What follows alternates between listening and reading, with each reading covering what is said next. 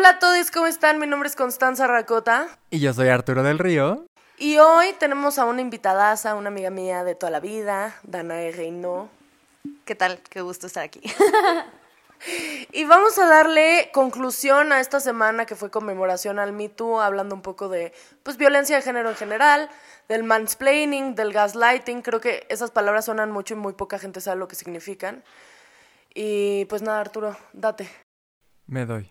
No, o sea, bueno, obviamente con todos estos temas de los que hemos estado hablando, darle un poco de cierre a esta semana. Por supuesto que muchos de los temas que vamos a hablar hoy, eh, después en a lo mejor en varios episodios, los, los detallaremos en cierto ámbito, pero, o sea, hablar un poquito de estos conceptos, de estos temas y eh, pues cerrar un poquito esto, de crear un poquito de conciencia y educar a los demás. Entonces, eh, me gustaría que también, o sea, nos comentaran un poco de sus experiencias eh, en cuanto a lo familiar eh, que han tenido acerca de la violencia de género, de algunos ciertos roles o ciertas cosas que a veces se normalizan para las mujeres y que son unas violencias horribles y que tenemos que empezar a cambiar y a, a desarrollar. ¿Nosotras? Sí. Dale, mi vida. Eh, bueno, yo no sé ustedes, pero al menos en mi ámbito familiar jamás he tenido eso también porque yo vivo en un matriarcado. Somos una familia que, es mayoritariamente femenina y pues sí, las figuras masculinas siempre han estado un poco ajenas. Era mi papá, pero no vivía conmigo, y mi abuelo, pero mi abuelo siempre fue un gran feminista, incluso habiendo nacido en 1931.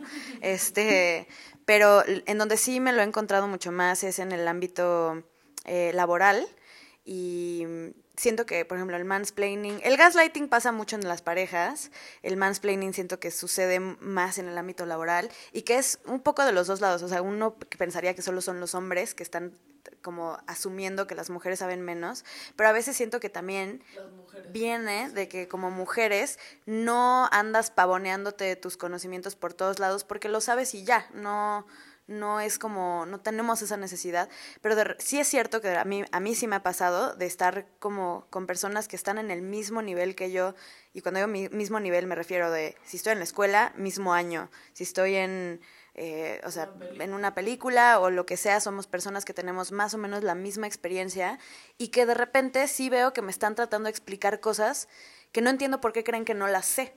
O sea, que es como o sea, sí, pero ¿por qué piensas que no lo sé? ¿No? Y creo que de ahí viene el machismo, o sea, que es, que es como, puede pensarse que es porque soy mujer, pero, pero no creo que sea tan consciente, ¿no? O sea, creo que es como, sí, tal vez por callarnos o no lo sé, al menos eso, eso me pasa. El gaslighting creo que sí es más como romanticón en cuanto a las emociones, es, este, y pasa muchísimo hasta con los amigos, así de, pues no, es que estás loca o como te estás imaginando cosas. Y de repente, y, nosotras también, como mujeres, aprendemos a decir, puede ser que sí, tal vez estoy loca, e incluso desde la retórica de cómo abordas un tema, es como, tal vez me lo estoy imaginando, pero es que sentí esto, cuando tal vez los hombres ni siquiera tienen esa necesidad de justificar lo que sienten, porque solo lo dicen, lo vomitan y te lo echan en la cara, ¿no? Sí, a ver, güey, ¿cuántas eh, veces? iba a decirles, les voy a explicar el mansplaining. Eso era un Inception mansplaining horrible. Eh, ya ven, ya ven. Creo que está muy cabrón lo que estás diciendo, porque, a ver, yo muchísimas veces he dicho, vas a pensar que estoy loca, pero déjame contarte una cosa. Y lo que decías del mansplaining, justo creo que por eso nace el síndrome del impostor en nosotras. Porque es Ah, güey, a mí también muchísimas veces los hombres me ponen a prueba para ver si sí soy capaz o para ver si sí sé las cosas. Cuando, pues, güey, es evidente que lo sé o por donde estoy o por lo que estoy haciendo, pero es esta exigirte un poco más que lo normal porque eres mujer. Eso está muy cabrón, en el ámbito laboral sale mucho. Yo justo no siento que, o bueno, al menos yo no he sentido, o sea, feliz estaría, así gritos diera, brincos diera, de sentir que me están exigiendo o que me están poniendo a prueba. Nunca siento que me ponen a prueba ni que me exigen, más bien asumen que, ellos tienen que cargar la responsabilidad del conocimiento de las cosas. Y, que es como, sí, yo lo hago porque tú no lo entenderías. O... Eh, ni, ni, te preocupes, no te lo, no, no, te preocupes porque no, no te lo tengo que no tienes por qué entender esto, ¿no? Y me pasa, por ejemplo, yo siendo actriz, em, en un mundo en donde también estudié cine, por decir un ejemplo específico. Estudié cine y sé de cámara, sé de sonido, sé de edición, sé de muchas cosas, pero cuando soy actriz vienen y no me explican cosas que yo puedo entender porque estudié cine. Entonces, que es como, tú solo ponte aquí, ponte aquí. Y yo, sí, bueno, pero ¿dónde está tu cuadro? ¿No? Y es como, no, no, te preocupes, tú solo ponte aquí y abre la puerta. No, más, no, menos, más. Y de repente digo, sería mucho más fácil si me explicaras lo que quieres, porque lo puedo entender. Y tan lo puedo entender que si me lo explicaras, hasta te podría proponer algo mejor. Pero como crees que no te voy a entender porque crees que solo estoy ahí para cumplir esa función en específico, o sea, justo por eso digo que que ojalá fuera de que, a ver, la voy a retar, a ver qué tanto sabe. No, ojalá, ojalá me retaran, porque ahí sería como, ah, pues sí sé, chavo, ¿no? Pero no me retan no me explican ni siquiera, solo asumen que me tienen que decir las cosas de la manera más sencilla posible para que yo pueda entender. Y eso es lo que es como muy jodido y muy molesto. Sí, súper frustrante. Y entiendo, pero justo a mí lo que me pasa con esas cosas es lo de ponerme a prueba tiene que ver con esta cosa de quererme comprobar a mí como yo no sé. Que en efecto es súper molesto que ya den por sentado que no sabes o que no sabes sentir o que vas a reaccionar mal, o sea, esta cosa de que las mujeres siempre van a explotar, de que las mujeres siempre son tóxicas o celosas, o sea, que es como, güey, no, nada más puse congruente con lo que estás haciendo. Y yo también nací en un matriarcado, de hecho la familia de Danaila me hace parecer mucho en muchas cosas, pero a diferencia de ella, mi familia paterna es el patriarcado mayor, así el más white chican machista, lo peor que se puedan imaginar, ahí está la familia de mi papá incluyendo a mi papá que hizo unas cosas verdaderamente atroces. Y lo que sí me doy cuenta, bueno, una anécdota, mi, a mi abuela la encerraron por histeria femenina en el psiquiátrico, eh, tenía un problema de bipolaridad y todo el mundo se lo adjudica a que mi abuelo era muy enamoradizo. No, güey, o sea, mi abuelo era un abusador y por eso mi abuela acabó en un psiquiátrico, porque mi abuelo no supo lidiar con la circunstancia que él había generado. Y creo que eso pasa muchísimo en las familias llena de, hombres machitos donde ellos siempre son las estrellas o las víctimas y las mujeres son o las violentadoras o las pendejas. Pero nunca hay, o sea, a excepción de ciertos matriarcados, nunca hay este balance. O sea, siempre está esta historia del abuelo golpeador, es que era por la época, o del abuelo eh, alcohólico, es que era por la época. O ya no le expliques a tus papás porque ya no están en edad de comprender. Güey, no mamen, o sea, ¿qué es eso? O sea, sí creo que ya tenemos que empezar a entender que si no quieres entender es porque no te interesa entender, pero no porque no puedas. Sí, justamente de todos estos roles que se van armando, que se han construido socialmente y que afortunadamente ahora eh, estamos siendo conscientes de ellos, de ellos los estamos trabajando, eh, los estamos entendiendo y entonces se están cambiando poco a poco. Pero sí es esta cosa justo de eh, explicarle a las personas, de informarles de, todo este tipo de cosas, con tu mamá, con tu papá, con tus abuelitos inclusive. Porque he visto, o sea, yo he visto muchos casos de gente mayor que lo entiende perfectamente. Entonces, eh, Claro que todos tienen una vivencia completamente diferente, un contexto diferente, una forma diferente de ver las cosas, de tener estas vivencias, pero sí creo que la gente tiene la capacidad de entender verdaderamente, o sea, de hacer eh, una conciencia, de hacer una introspección de sus pensamientos para verdaderamente eh, cambiarlos y entenderlos. Entonces, sí, creo que, por ejemplo, mucho eh, en, en el mundo de la actuación, se ve mucho esta cosa de que una mujer que es actriz solo está para verse bonita y para estar ahí y ya. Y los actores hombres, bueno, ellos sí le ponen un poco a la, a, la actuación. Pues por supuesto que no. A ver, o sea, son personas que están haciendo un trabajo, que se prepararon para ese trabajo, que están completamente comprometidos y tienen la capacidad perfecta de entender eh, todo este trabajo y no tiene nada que ver con el género y esas cosas simplemente fueron aprendidas desde eh, experiencias pasadas. Entonces, sí es importante que dejemos de perpetuar estos pensamientos y que seamos conscientes de, de dónde vienen y que hagamos lo posible para cambiarlos y quitarlos. Yo quisiera em, justo más allá de como las cosas que son conscientes, o sea, como ese pensamiento, o sea, eso es partiendo de la idea de que estás consciente de que le quieres explicar a alguien, pero muchas veces no es el caso. Y, por ejemplo, algo que me he puesto a la tarea de, de fijarme más, y los invito a que lo hagan también, es cuántas veces no hay una mujer que está diciendo algo y que alguien la interrumpe para seguir el mismo tren de pensamiento. Sí. Eso pasa muchísimo y, a ver, pareciera que no es tan violento, pero pasa mucho, que es como no te dejo terminar tu idea porque yo siento que la puedo decir mejor que tú. Y ni siquiera es tan consciente porque es como, en realidad estás de acuerdo con la mujer o con esta persona lo cual significa que respeta su punto de vista y crees que intelectualmente está a la par. Sin embargo, la tienes que interrumpir para seguir y decir lo mismo. Lo mismo que pasa como cuando estás en una fiesta y alguien dice un chiste y lo dices en bajito y alguien se ríe y lo, repite.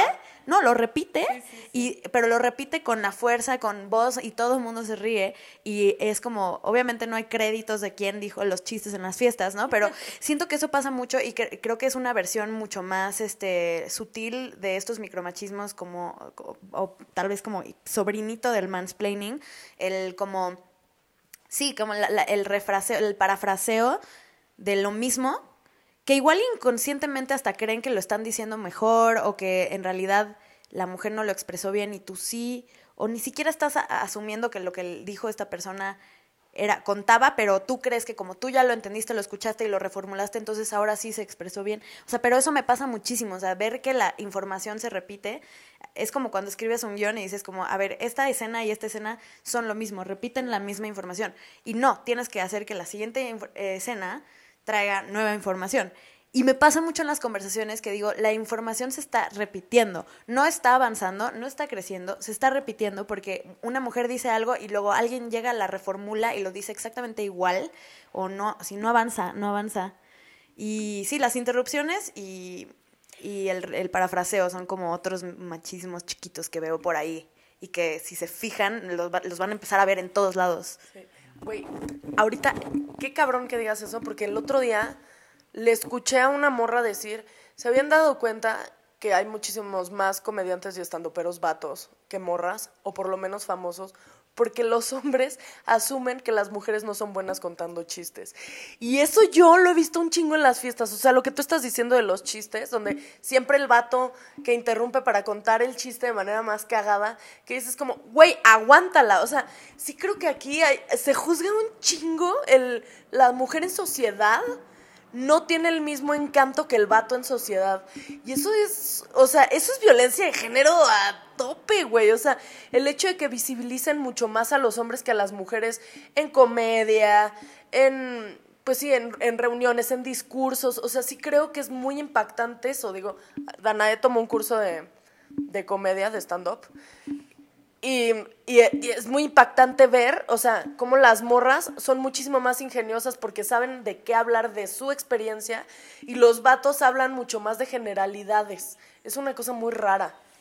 Sí, pero por ahí también tendríamos que partir del hecho de qué es comedia en México en particular. Este, siento que el, el humor mexicano, el real, el real, el humor mexicano en general creo que es muy fino y que es muy chido y que tenemos humor negro y que tenemos humor de muchas cosas, pero el humor en el stand-up, en la comedia mexicana, eh, que es lo que se vende, es, pipí, caca, sexo, eh, pipí, caca, sexo, sexo, pipí, caca, y ya. Y mujeres, o sea. Y mujeres, y una mujer hablando de pipí, caca, sexo es menos cagado que un hombre hablando de pipí, caca, sexo, porque en un hombre está bien y en una mujer es vulgar. Entonces, o eres una naca y te pones en el escenario y te asumes a ti misma como, como eso, y entonces son estas como comediantes que son ñeras y que se hablan como traileras, y que entonces lo cagado es que sean mujeres que hablan como vatos en vez de agarrar y reconstruir y reformular la comedia desde otro lugar, ¿no? Que hay comedia muchísimo más rica que eso, ¿no? Y siento que de ahí viene, de que es como stand-up, comedia igual a estas como vulgaridades y vulgaridades con mujer no queda tan bien, ¿no? Y obviamente hay casos que, que son distintos y que y que pues hay mujeres que han sabido salir de ese esquema y ser graciosas y tener, pero, pero si te fijas muchas veces también las mujeres se, se ven orilladas y a mí me pasó en el taller de stand-up que tomé que fue como, güey, antes de llegar, porque yo decía, es que a mí me gustan los comediantes que hacen como juegos de palabras y que hacen no sé qué. Y fue como, sí, pero eso es muy complicado y a la gente no le gusta tanto. Entonces, parte primero de entonces, ¿de qué se trataba mi rutina de stand-up? De sexo, la neta. O sea, yo también caí en eso. Caí en hablar de, de sexo en mi rutina de stand-up y a ver. De tu experiencia. De mi experiencia. Pero justo qué tan, o sea, qué tan cagado puede ser, porque la gente se incomoda, o sea, la gente se incomoda de, de ver mujeres hablando de sexo. En cambio, con hombres, es más fácil, o sea, es como, claro, porque para eso están, ¿no? O sea, si un hombre dice, pues me cogía 25 morras, es como, sí, claro, eso es lo que un hombre debe hacer, pero si una morra, este, bonita, dice eso, es una puta. Si una morra fea, es una naca. Si es una no sé qué, o sea, como que ya hay un montón de prejuicios que vienen y bueno, eso ya es como el tema de la comedia, pero pues sí creo que también de ahí, de ahí nace muchos más pedos. No, pues es que ahí se ve, o sea, se ve, hay, se ven los programas famosos, o sea, los podcasts famosos en México, pues son sumamente violentos hacia las mujeres y las rutinas de stand-up de gente muy famosa mexicana suele ser súper violento hacia las mujeres, o sea, suelen ser de morras pendejas y de morras que no saben nada y que solo deberían de estar en la casa. Güey, explíquenme por qué carajos a todo el mundo le parecía súper cagado que Julián Álvarez haya dicho que lo que quería era una mujer que supiera trapear y todo el mundo como, ay, pues déjalo. No, es que carnal, o sea, dense cuenta que esa es la línea de pensamiento de un chingo de personas en México y que eso es lo grave, o sea, estaría muchísimo más chido que hiciéramos comedia desde la conciencia, porque entonces sí sería raro, o sea, sí sería una cosa nueva y sí creo que hay cosas muy cagadas que puedes hacer sin sobrepasar del otro. Sí, que justo es bien importante entender todos estos eh, conceptos y estos micromachismos, este tipo de cosas que a veces es complicado verlas, ¿no? Y justo lo que decía, ¿no? Por ejemplo, eh, que me he fijado que en ciertos, no sé, programas de, de stand-up o donde son de comedia, que una mujer que habla de sexo o que habla libremente de su cuerpo, en ese programa, claro que la endiosan y es como de, ay, sí, ella es muy libre, ay, ella, o sea, los, los eh, hosts del programa pero luego a puerta cerrada, entonces tú dices, no, es que si fuera mi amiga es una puta, no es que si yo la conociera yo no saldría con ella, ¿sabes? O sea, a pesar de que sí lo dices como hacia los demás, en tu mente, en tu círculo, sigues perpetuando este tipo de cosas donde, qué bonito que ella lo haga, pero yo no lo aceptaría, pero yo no lo quisiera. Sí, también que es como entender cómo funciona también la comedia, porque yo creo que, o sea, si un hombre comediante se pone como de macho también para criticarlo, está bien, o sea, como que sí he visto como es, eso de, bueno, yo lo que quiero es que una morra trapee, ¿no? Es partiendo tal vez de, que, de, que es un, de, que es humor negro y que yo sí me podría reír de ese chiste, pero también me podría reír de una mujer estando pera que diga como, pues ¿dónde está mi sugar daddy, no? O sea, ya lo quiero y me podría reír. Pero dices, claro, pero porque esta morra que está diciendo eso, en realidad es una estandopera que se está partiendo el lomo para ganar dinero contando chistes. O sea, como de, si tú... Hay un discurso atrás que sí te hace reflexión. Claro, y que si concientizas que la que te está hablando del sugar daddy, en realidad es una morra que se está partiendo el lomo y entonces la respetas, en vez de solo tomar como verdad lo que está diciendo y decir, ay, pues es que fulanita de tal lo que quiere es un sugar daddy. Es como, ¿sí? ¿De verdad crees que quiere un sugar daddy cuando está de que yendo al hueco todos los martes para hacer open mic y a ver quién se ríe de sus chistes, yo creo que está buscando otra cosa, ¿no? O sea, que diga en su rutina que está buscando un sugar daddy no significa que, que eso sea lo que ella aplaude en la vida, ¿no? Y, pero es muy difícil porque la gente juzga y tiene prejuicios sobre el contenido de lo que dice la gente sin partir del contexto, ¿no? Pero también, eso depende también del cómo dices las cosas. Y creo que, o sea, ya si te paras en el en el escenario para burlarte de un macho, pero de todas maneras le llamas maricón a los homosexuales para tu rutina, tienes que tener cuidado con eso. No se puede, güey. O sea, no puedes ir diciéndole putas a las mujeres, maricones a los homosexuales. O sea, sí creo que hay que tener cuidado. Y con lo que decía Danae de la sexualización, güey, el otro día estaba pensando en, se habían dado cuenta que todos los orgasmos de las mujeres, si tienen orgasmos, son súper ruidosos. O sea, que tenemos generalizados los orgasmos. Y lo, lo, pensaba porque a mí me pasó en una, en una costón que tuve que, que el vato me dijo como, güey, pero no te viniste. Y yo, sí, güey, pero no hiciste ruido, o sea, no me gritaste. Y yo como, brother, es que no todas hacemos lo mismo, es que fuerte, güey. Sí, pero también siento que lo del orgasmo también ya se volvió como un trofeo para los hombres. Ah, ¿No? O sea, como que antes no se hablaba. Y de repente todo mundo, y entonces como la revolución del orgasmo femenino, y entonces ya todo, todo mundo, y entonces todos los hombres llegan contigo y te dicen de que a mí me encanta que ellas se vengan. Y llegan y te dicen como, no, a mí lo que más me importa es que ellas tengan placer. Y se vuelve como esta cosa de soy un tipazo. ¿No? Cuando al final el clítoris lo tocan como joystick, o sea, no saben ni qué pedo. No, pero que incluso si sí llegaran a ser buenos y a saber cómo así, ¿por qué lo haces? Porque realmente, o sea, como, porque te sientes bien tú de Claro, que, o sea, y entonces realmente no estás buscando, o sea, no sé, como que se vuelve otra vez, se resignifica hacia el lugar incorrecto, ¿no? Hacia los hombres, hacia lo que ganan los hombres de nuestros orgasmos, pues son nuestros, güey, ¿qué pedo? Y yo he pensado mucho en el deseo, o sea, en cómo algo te puede excitar sin que te venga, o sea, no es como de que estás excitada y de repente, uy, ya tienes un orgasmo, ¿no? Entonces de repente siento que esta revolución del orgasmo y esta como, eh, sí, no sé cómo, en glo- gloria, o sea, endiosación del orgasmo femenino, hace que entonces lo que buscan es que te vengas en vez de buscar excitarte, seducirte. O sea, ¿sabes? Como puede llegar un güey que no hace ni el más mínimo esfuerzo por seducirte. Ah, pero él sabe que si te echa en la cama va a hacer que te vengas. Y es como, ¿Dónde queda el foreplay? ¿dónde está el- lo sexy de eso? O sea, güey, capaz si tienes de, de que dedos de vibrador. Chingón, ¿no? Pero de ahí a que yo quiera meterme en la cama contigo. O sea, Sí, o sea, no hiciste nada para que yo me quiera meter a la cama, carnal. Sí, justo, y que ya hablaremos más específicamente de sexo eh, para que tengan una idea, porque sí es bien importante eso, o sea, justo en esta cultura machista, esta cosa de que la mujer llega al orgasmo y súper falocentrista, que es solo penetración, puedes tener una relación sexual sin que haya penetración y que sea súper placentera y súper divertida, pero justo tenemos todos estos candados que nos limitan también a los hombres, o sea, los limitan de experimentar ciertas cosas que podrían ser mucho más placenteros para ellos, y bueno, por supuesto también a las mujeres, donde muchas veces pues solo se, se fija el hombre en buscar su placer o en buscar alcanzar un premio, un, un, un, este, un trofeo que pues ese no puede ser el fin de, de nada que construyas con una pareja, ¿no? Entonces, pues sí es importante que analicen y vean este tipo de cosas para que no la estén cagando en sus relaciones, por favor. por favor. ¿Cómo vamos de tiempo? Bien. Ah, muy bien.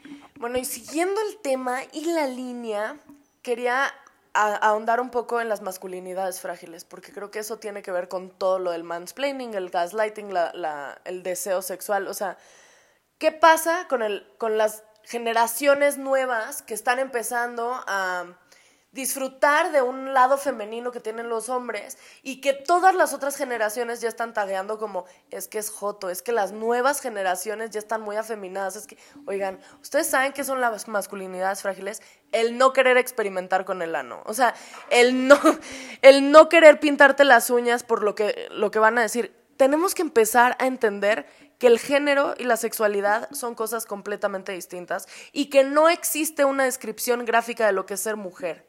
Porque creo que de ahí viene, o sea, de esta cosa de tener una idea específica de lo que es la mujer y en cuanto el hombre decide experimentar con eso, entonces ya es homosexual, directito a la comunidad LGBT, como si no hubiera cosas en medio.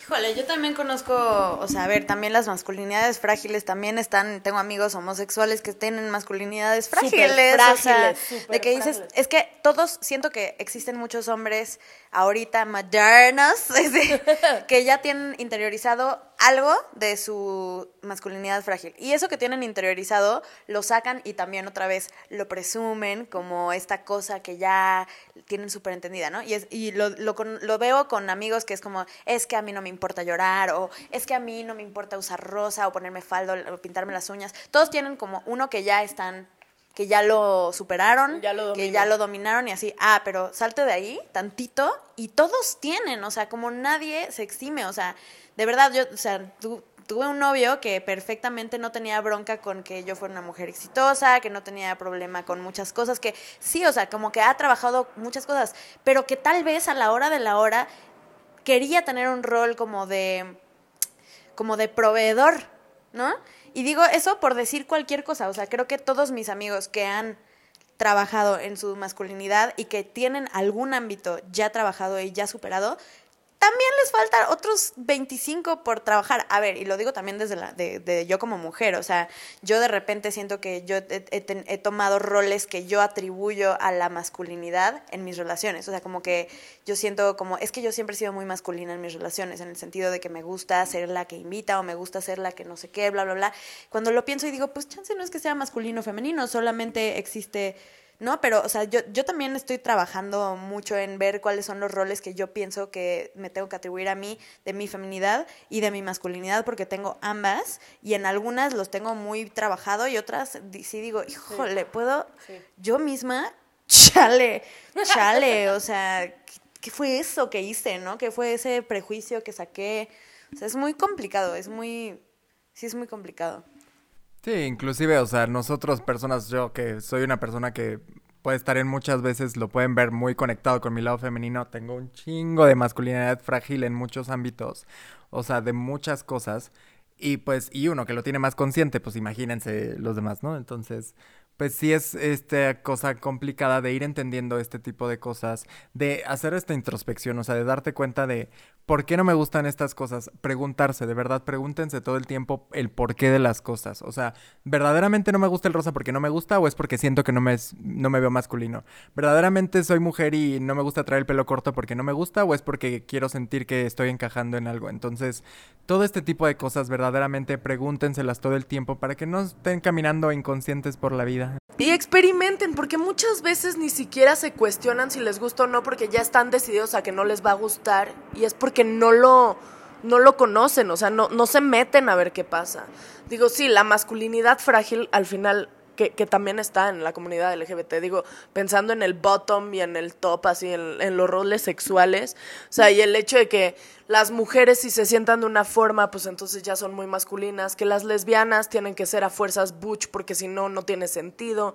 Que, o sea, creo que sí hay una cosa ahí donde no nos estamos dando cuenta que hay un pinche espectro del tamaño de inimaginable. Inimaginable. pues nada. que hace lo que se puede. Así, así de grande.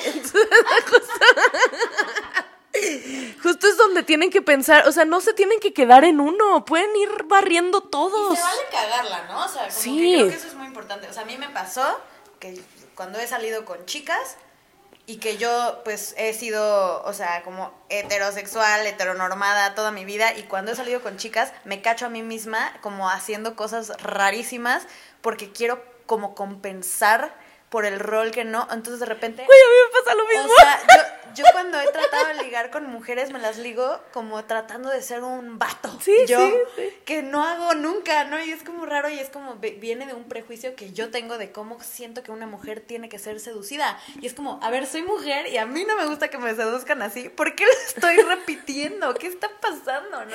A mí me pasó lo mismo hace un año. Ahora ya lo hago porque quiero pero hace un año que estaba como dateando con una morra, la tiborré de flores, porque según yo en mi pensamiento Ay, bendito Dios. Fallas técnicas. Bueno, yo estaba saliendo con una morra hace un año y la tiborré de flores. Y un día me di cuenta de que, güey, o sea, me puse a pensar, ¿dónde estará poniendo todas esas flores? O sea, ¿qué estará haciendo con tantas flores? Y dije como, güey, es que ese es mi... O sea, según yo, los vatos regalan flores y dije, ay, la voy a llenar de flores. ¿Cómo eso no existe, güey? También está bonito, ¿no? También está bonito. Ya después agarras el pedo y dices, si le quiero regalar flores, pues le regalas flores, pero no por esta parte compensatoria del vato. Pues sí, pues nada, eh, estuvo padrísimo todos estos temas que estuvimos hablando, que fueron un cúmulo de varias cosas que justo tienen que ver con ir explicando pues todo este tipo de cosas. Hablaremos también ya más a detalle en próximos capítulos, pero darle un poco de cierre a esta semana del Me Too, de todos esto que es verdaderamente importante, de hacer conciencia, de, de, darnos cuenta. También, o sea, lo más importante que también quiero que los hombres se, se queden de, de, ver esto es que se cuestionen sus, sus privilegios, se cuestionen eh, las decisiones que toman, las cosas que hacen, que tiene que ver mucho con que en el machismo les da miedo a los hombres darse cuenta de que ellos son violentadores. Y no se trata de que te sientas mal o de que entonces ya está todo mal. No, pero así es. O sea, justo, así nos enseñaron, así nos construyeron. Y entonces pues tenemos que cambiarlo, o sea, ya no podemos permitir que estas cosas sigan pasando, que, que estos micromachismos, que estas cosas que no nos damos cuenta lleguen a violencia hacia mujeres, lleguen a feminicidios, lleguen a violaciones, lleguen a abusos. Eso es lo que queremos dejar con esto, ¿no? Que hagan una conciencia y una introspección hacia este tipo de cosas. Entonces, eh, esperamos que les haya gustado este episodio, que hayan aprendido eh, varias cosas. Agradecemos mucho a Danae por haber estado con nosotros, estuvo padrísimo. ¿Y cuáles son tus redes sociales, Dana? Ah, pues es arroba Danae Reinauz con una N y Y. Y sin L, porque no sé por qué le ponen L a veces. Lo dejaremos igual ahí en la cajita de descripción, no se preocupen, ahí en Instagram, ustedes tranquila. Eh, Constanza, por favor, tus redes. Eh, Constanza Racota en Twitter, Constanza Racota en Instagram. Güey, me la pasé muy bien. Estuvo me la pasé muy bien. muy es que, güey, además yo tengo una química con Danae muy pe- peculiar. Y, Padrísimo, siempre. y pues nada, pues suscríbanse si no están suscritos. Compártanlo, por el amor de Dios, compártanlo con los vatos que creen que necesitan de construirse, compártanlo con sus amigos, sus papás, sus primos, sus hermanos, con todo el mundo. Y pues, Arturo, dale. Arturo del Río T en Instagram y Twitter. Las redes del canal R Afectiva, Instagram y Twitter. Y pues nada. Pistacho Beat. Muchas gracias por la música. Intro, outro. Y pues nada, muchas gracias por estar con nosotros otro episodio. Bye. Bye.